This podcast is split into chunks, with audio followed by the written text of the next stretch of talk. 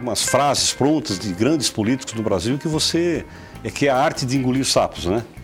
E realmente é, né? Porque você tem que conviver com as diferenças. É, e nada mais, é, é, mais passional, diríamos assim, irracional do que a paixão política. Né? É como a paixão do futebol, quer dizer, as pessoas brigam porque o time A é contra o time B, é, é, enfim, e a política é a mesma coisa. Então.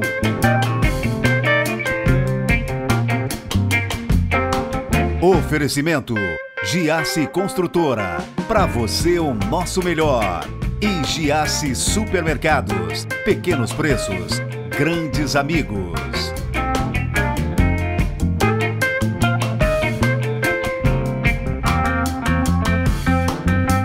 Ele é bioquímico, administrador de empresas e nunca deixará de ser político. Eu tenho o prazer de receber Márcio Búrigo, tudo bem? Muito obrigado, mano. Uma saudação a todos os telespectadores. Né? Márcio, a carreira política começou antes da administração? Olha, a carreira política na minha vida, ela, ela, ela começou por acaso, na verdade. Porque eh, eu sempre fui muito eh, linkado aos projetos eh, de política do meu irmão Guido Búrigo, né? Era inevitável, não tinha como? Não tinha como. Então eu fazia é, é, todo o trabalho de bastidores, né? É, eu era o mais, dos irmãos, o mais ligado ao processo, até porque eu gostava da política já, né? Mas e, e isso jamais passou na minha cabeça em um dia é, ver esse papel invertido, né? É, o, o, Guido não ser candidato e eu ser o candidato.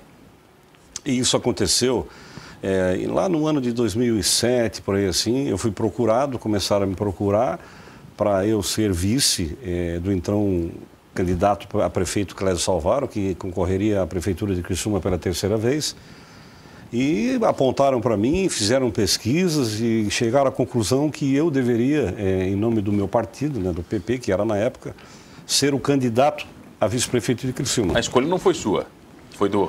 A escolha foi, foi do, do, universo. um conjunto de, universo, de, forças políticas. Eu, eu é, eu digo até hoje, o pai da minha eleição, né, aquele que me fez acreditar é, na candidatura, que isso poderia ser uma coisa possível, foi o ex-prefeito Antonelli. Porque foi no governo dele, ele me chamou um sábado de manhã na prefeitura e disse, ó, eu estou recomendando que você seja o candidato a vice-prefeito com o Clésio Salvaro, vocês dois juntos ganham a eleição. Vocês ganham a eleição. E eu estou te chamando aqui para te acreditar no projeto. Vocês merecem a tua família, uma família tradicional, não deu certo com o teu irmão, mas vai dar certo contigo. Eu queria te apoiar, te ajudar, eu quero que vocês ganhem a eleição. E, e as palavras dele, eu, eu, sou grato até hoje. É, ele sabe, disse, olha, olha, agora tu tem que me ajudar toda a carreira, porque foi tu que me puxou é, da sombra para as luzes, né? Então agora tu tem que continuar me ajudando nesse processo. E ele não tem feito outra coisa, senão sempre estar ao Ele é um bom lado. conselheiro? Ele é um ótimo conselheiro. O Antonelli, o ex-prefeito Antonelli é uma pessoa do bem, uma pessoa formou vários políticos, né? Ele formou vários, dentro, eu, o Ricardo Fabres, o, o, o, o, vereador Fabres também, o outro Fabres lá que foi presidente da Câmara. É, enfim, ele formou vários políticos durante Mas, aquela, Márcio, aquela a... geração chamada de menudos, né? O, basti... o bastidor da política é muito diferente da luz que você falou.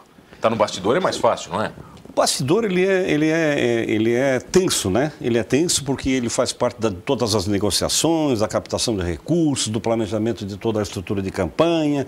É coisa que é, o candidato ele tem que estar preocupado em fazer, em buscar voto, em, em, participar de eventos sociais, estar andando pela cidade, enfim, fazendo Não tudo. Não enche o saco isso aí, Márcio? Não é que, assim, no começo é, eu, eu estranhava muito, né? E, mas é, a partir de determinado momento você é, é, acho que eu nunca fui é, do exército, mas acho que é o mesmo papel do soldado. Todo dia de manhã tem que levantar, tem que se alinhar, tem que cantar o hino nacional, tem que tomar café, tem que fazer e tem que fazer, tem que cumprir as obrigações que são inerentes ao cargo. Você não pode é, ser vice-prefeito ou prefeito da cidade e ficar escondido lá dentro do gabinete. Você tem que participar de todas as atividades eu cheguei aí num fim de semana, cinco casamentos, né, na condição de prefeito. Mas então, você levou presente para todos ou não? Tem que mandar, né? Tem que mandar, pô.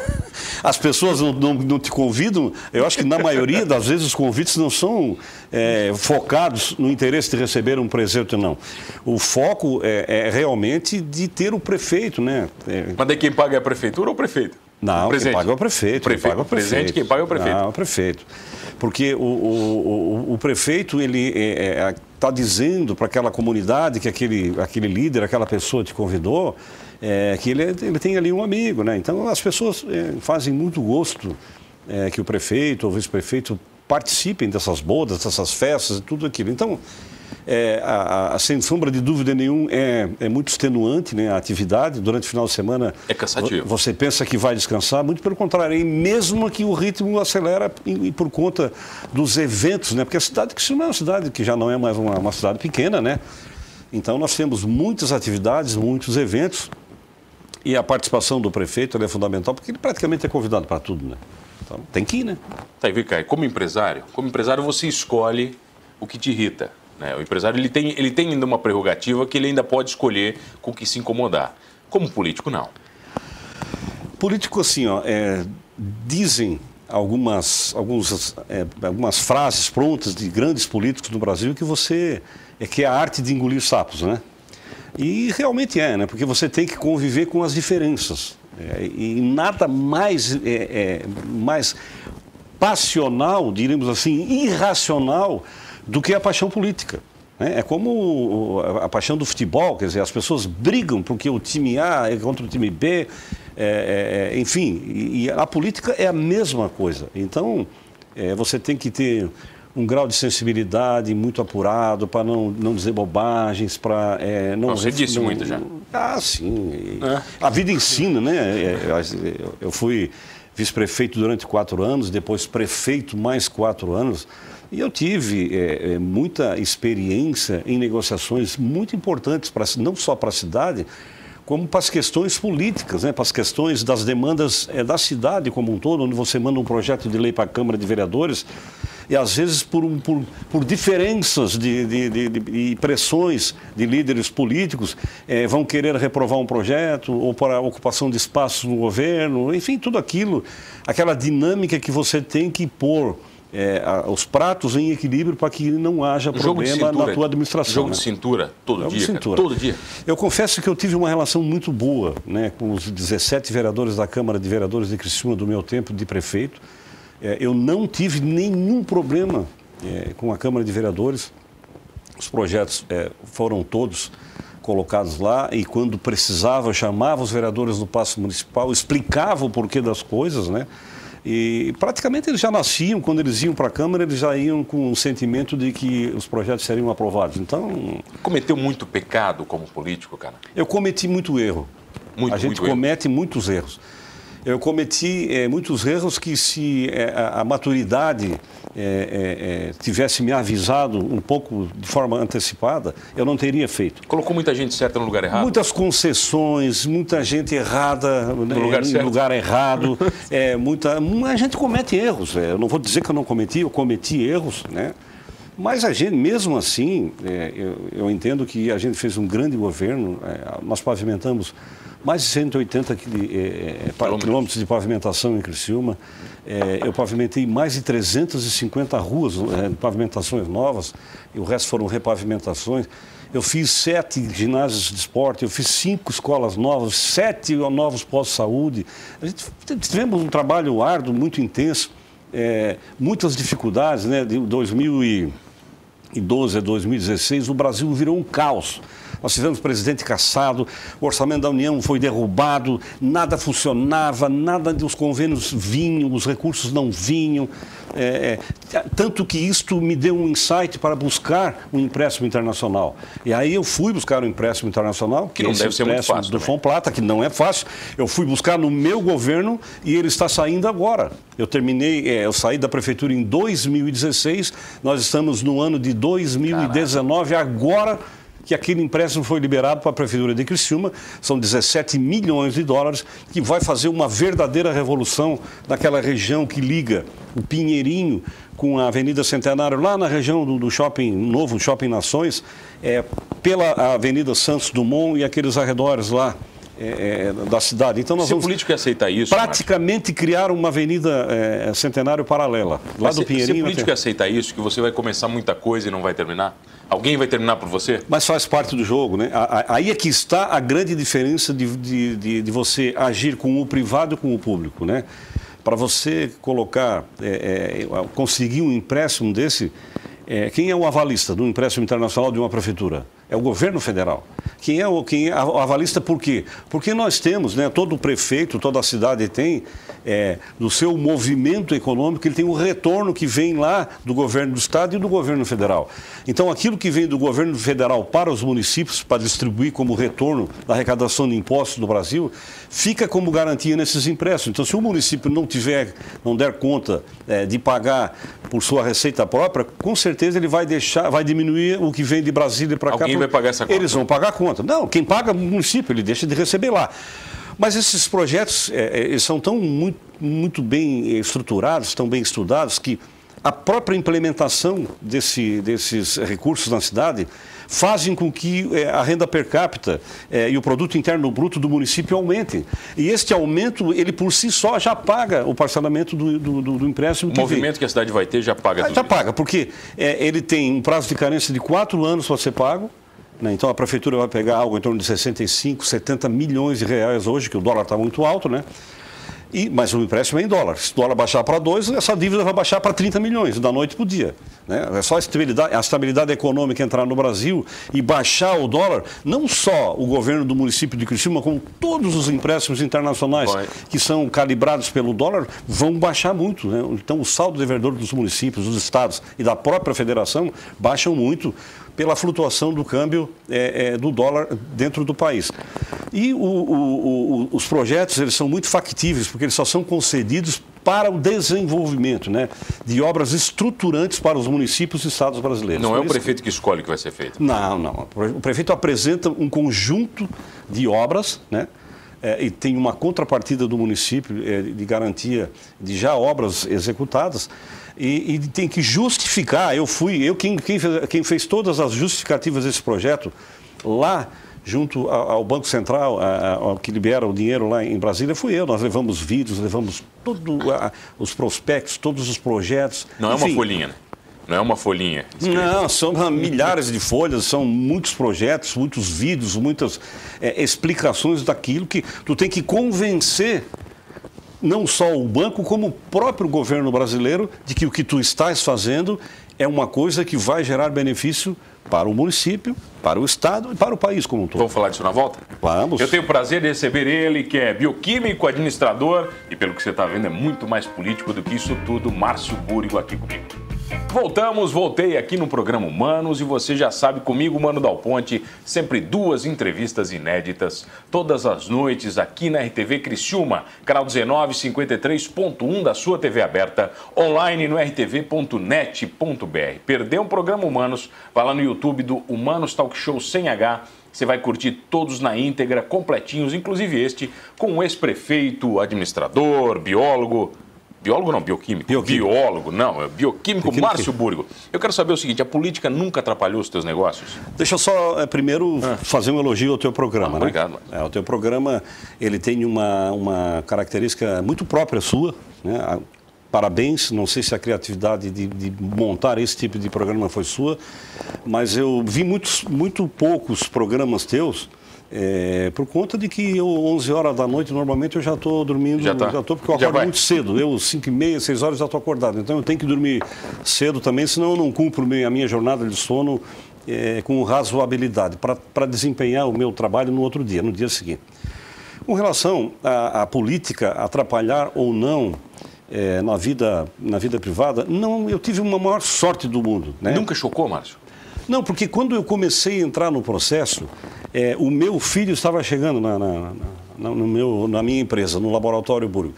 Ele começou a chegar e quando eu era vice-prefeito da cidade, então eu dedicava a manhã, né, todas as minhas manhãs, para os meus negócios. E de tarde e de noite eu dedicava é, as atividades da prefeitura, é, é, enfim, e atividades noturnas, que, que a gente fazia parte é, como prefeito, como vice-prefeito, que eu andava muito eu, eu, eu, tive um mandato muito linkado, muito grudado com o prefeito, né? Nós vivemos assim uma harmonia perfeita durante é, o nosso mandato. E eu é, participava de quase que 100% dos compromissos que o prefeito era convidado, é, e, enfim, não só aqui, como em Florianópolis, como em Brasília, como em todos os lugares. E, mas isso não atrapalha, é, realmente não atrapalha. E quando eu me tornei prefeito, efetivamente, eu quero confessar até para todo mundo, eu não fui no meu laboratório, na minha empresa, nenhuma vez. Dos quatro anos de prefeito? Dos quatro nenhuma? Anos. Nenhuma vez. Por quê? Primeiro porque a, a, nossa empresa ela tem um sistema de informática e um sistema de informações para mim, que sou proprietário, e de gerenciamento, que eu olho pelo meu celular, eu olho pelo meu laptop em casa, eu sei o que está acontecendo no laboratório, eu sei, estão comprando muito, estão gastando demais, nossa, como é que está o faturamento, como é que está o lucro, como é que está a despesa, como é que está... A gente consegue monitorar todos os dados é, à distância e, e, cada vez mais a internet é, é, e a web permite isso né, para qualquer empresa, né? Segundo que eu tenho viu o Renan, o meu filho, que também teve a formação exatamente igual a mim, né? ele, ele é farmacêutico bioquímico, que também é administrador de empresas, né? e agora já está terminando o doutorado, já está indo para a reta final para a sua tese de doutorado, já vai apresentar até o final deste ano ou começo do ano que vem. E eu... Ele vai ser chamado de doutor, né? Você foi chamado de é, doutor é, eu... sem ser, né? E eu tive mais sorte do que juízo, porque é, é assim, é, dizem que a fruta nunca cai longe do pé, né? E aquela fruta ali, ela caiu na, em cima da minha cabeça, na verdade. Então a fruta não chegou a bater no meu pé, ela ficou aqui em cima. Ficou direitinho. Ele é muito melhor do que, do que quem gerou. Então o Renan tem uma capacidade extraordinária de desempenho administrativo. E quando eu voltei, né, quando, quando terminou o meu mandato de prefeito, que eu comecei a voltar para a empresa, eu vi e consegui olhar o que, que ele foi capaz de fazer. Você tinha minha, lugar na, na empresa ainda quando você voltou? Não, não tinha. Aí só tem uma coisa interessante. Quando Você não voltei, tinha mais nem mesa, vai. Não, quando eu voltei, não, tinha uma mesinha guardada para mim lá. Mas quando eu voltei, é, começou. Sabe que tem um dito popular que cachorro que tem dois donos morre de fome. É? Que tu não pergunta para o cara se deu comida, o outro não dá, o outro acha que deu, tal, tal, tal, o cachorro morre de fome. E na empresa, é, isso vale muito. Empresa que tem dois donos, ela morre também. Ela não pode ter dois comandos, ela não pode ter duas pessoas, um dá uma ordem aqui, outro dá uma ordem contrária ali. Isso é o, é, é o, é o caminho mais rápido da dissolução, da dissolução da, da, da empresa. E quando eu cheguei com uma semana lá, eu comecei a notar que os meus funcionários mais antigos já começaram a desviar a sala do meu filho para vir falar comigo. Chamei o meu filho disse na primeira semana, Renan, semana que vem, na segunda-feira, sete horas da manhã, tu chama uma reunião na empresa com todos os nossos líderes. Nós temos 18 unidades em oito municípios aqui na região e mais 18, outras 18 unidades dentro de hospitais, clínicas, enfim. Chama todos os líderes que eu quero. Eu quero falar numa reunião. E nessa reunião eu ratifiquei que o comando da empresa estava sobre o Dr. Renan.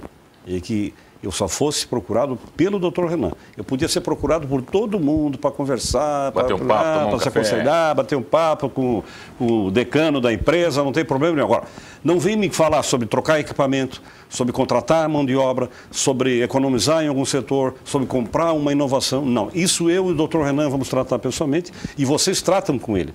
E se ele entender que eu posso opinar e ajudar nisso, ele vem me procurar. Se ele entender que não, que ele tem capacidade para resolver, fazer o que é melhor para a empresa, como ele tem feito até agora, né, como ele fez. Né? Então, é, hoje eu já, é, nós estamos em 2019, já faz é, dois anos e meio que eu voltei para a empresa é, convivemos na maior harmonia, a empresa continua crescendo a cada dia. O Renan é cada vez mais pronto, cada vez mais maduro para ser verdadeiramente é, o sucessor, né? Já é ele que... É, ele que manda, já. Ele que manda, ele comanda. E eu, assim, assim, aí eu ainda sou muito procurado, porque vem alguém, ah, porque eu queria colocar um comercial lá no meu programa, vai falar com o Renan. Um outro, ah, porque eu queria um examezinho de graça, porque a minha sogra, vai falar com o doutor Renan. Queria, ah, porque... Aí pede muito exame de graça, mas... É, sabe todo como dia. é que é? O que, que todo eu, dia. eu sou político, eu ando por aí tudo. Todo dia. É, as pessoas me encontram e pedem. Mas você nunca usou é. laboratório para política? Não, não. Nesse sentido. Não. E nem concordo, não e nem, nem pode ser isso. E não tem como. Nem pode ser isso. Né? Eu acho que os valores que a, a, a população tem que ter em mim devem estar na, na, minha maneira de ser, na minha, na minha, na minha, educa, na minha educação, na minha formação, é, em tudo aquilo que eu sou, que eu me preparei na vida, e não no meu bolso. Eu não pode olhar o político pelo bolso. Né? Olhando o político pelo bolso, olha aqui, meu telespectador, olhando o seu político pelo bolso, dá no que deu. O Brasil vai passar pelo que passou. Quando você vai lá e vota olhando para o bolso do político. Olhe para o político a sua integridade, o seu comportamento social, a sua formação, a sua educação. Uma série de, de valores que a sociedade tem que olhar é isso nas pessoas quando ela vai votar. Você acredita no Brasil? Acredito, acredito. Até porque nós não temos saída. Nós vivemos é, num dos maiores territórios de propriedade de um governo no mundo. Nós precisamos de governo de respeito. Nós não nos conseguimos, nós não conseguimos nos impor como nação soberana na América do Sul, que dirá no mundo. Então, o Brasil ele precisa é, passar por várias modificações. E essas modificações, mano, elas não estão somente no ato de votar. O que precisamos fazer é formar uma legião de pessoas com educação, que eu acho que este é o foco principal de o Brasil estar como ele está. Porque muito mais é, da metade dessa juventude, da, disso tudo que está vendo aí atrás, são analfabetos funcionais. Eles, tu dá um texto para eles ler, eles leem, tu pergunta o que, que ele leu, ele, ele não, não sabe responder, ele não sabe o que, que ele leu. Então, nós precisamos é investir maciçamente na educação. Já dizia o Brizola, né? Eu nunca fui de esquerda, mas o Brizola era uma pessoa que eu admirava muito pelo viés da educação. Porque o único jeito de você mudar uma sociedade, ter menos doente, ter menos é, roubo, menos cadeia, menos, menos polícia, tudo, tudo isso passa pela sala de aula. Menos lixo na rua, é, mais respeito com as pessoas, mais cuidado com o meio ambiente. Tudo isso é educação. E o nosso povo está gerando famílias e famílias e famílias de pessoas que seguem o ciclo da pobreza. O meu avô era assim, o meu pai era assim, e eu, dizer, eu era pobre, eu sou, meu, meu pai era pobre, meu avô era pobre, o meu pai era pobre, eu sou pobre e o meu filho vai ser pobre. Eles se conformam com isso. E hoje só não vai para a escola quem não quer. Porque a oportunidade das crianças estudarem é, existe em qualquer nível, desde o pré-primário até o curso superior. O que falta, na verdade, é cultura do pai para obrigar que o filho dele faça o que ele não fez, que é ir para a escola. Se formar, conseguir um diploma para a vida dele mudar. O único jeito de mudar a vida dessa pessoa é pela escolaridade. Não tem outro jeito. Não é favorzinho, não é ganhando na loteria, não é. Pode ver que quem ganha na loteria joga o dinheiro tudo fora. Quem rouba não tem vida, não tem vida longa. Não adianta, a história não se muda dessa maneira. Muda é, fazendo, é, é, é, formando o cidadão para ele ganhar os seus próprios recursos, o próprio salário, valorizar o dinheiro que ele ganha, constituir família, ensinar para o filho dele o que, que é o bem, o que, que é religião, o que, que é respeito, o que, que é aquilo tudo que nós precisamos. É isso que o Brasil precisa. E eu quero saber o que, que o Márcio precisa. Ele continua sendo político? O Márcio Búrigo é, é uma pessoa que, graças a Deus, não precisava de nada sob o ponto de vista material é, o meu trabalho, a minha vida, a minha luta, fez eu conseguir um patrimônio é que hoje eu poderia estar viajando, passeando. Sem se incomodar. Só se incomodar, dar uma ligada para o meu filho, para minha filha, para o meu neto Matheus, que nasceu agora. Bem mais legal. É, dizendo, né? É, ah, ó, o pai está aqui né, nos Estados Unidos, está aqui na, na, na, na, na Sétima Avenida, está passando.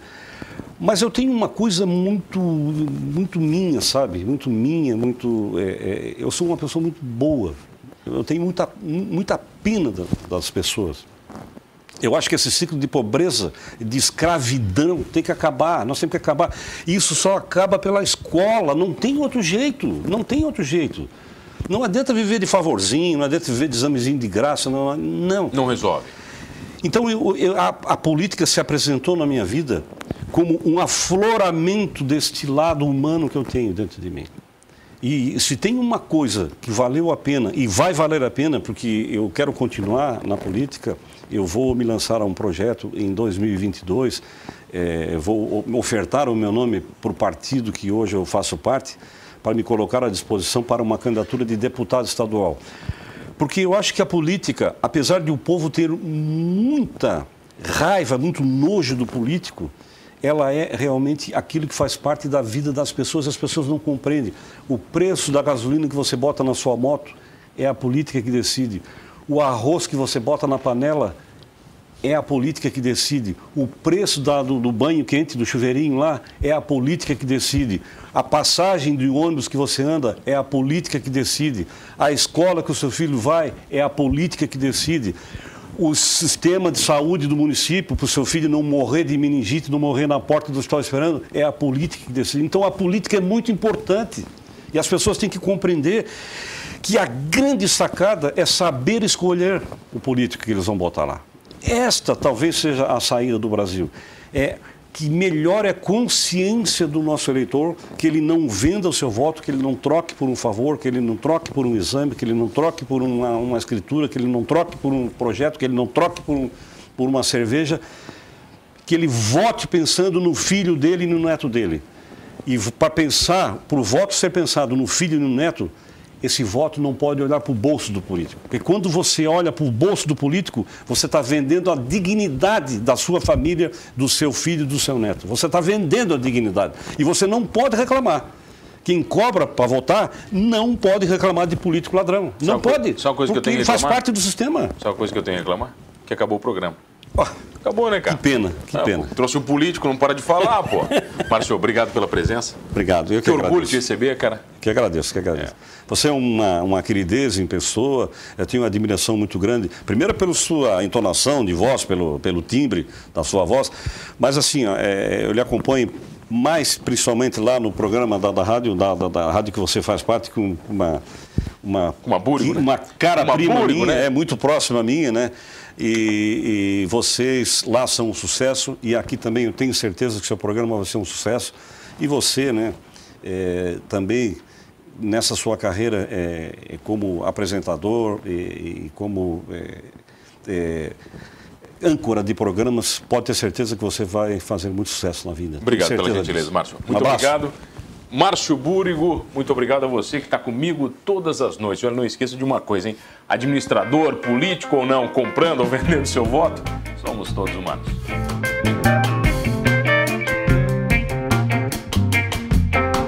Oferecimento Giasse Construtora. Para você o nosso melhor. E Giasse Supermercados. Pequenos preços, grandes amigos.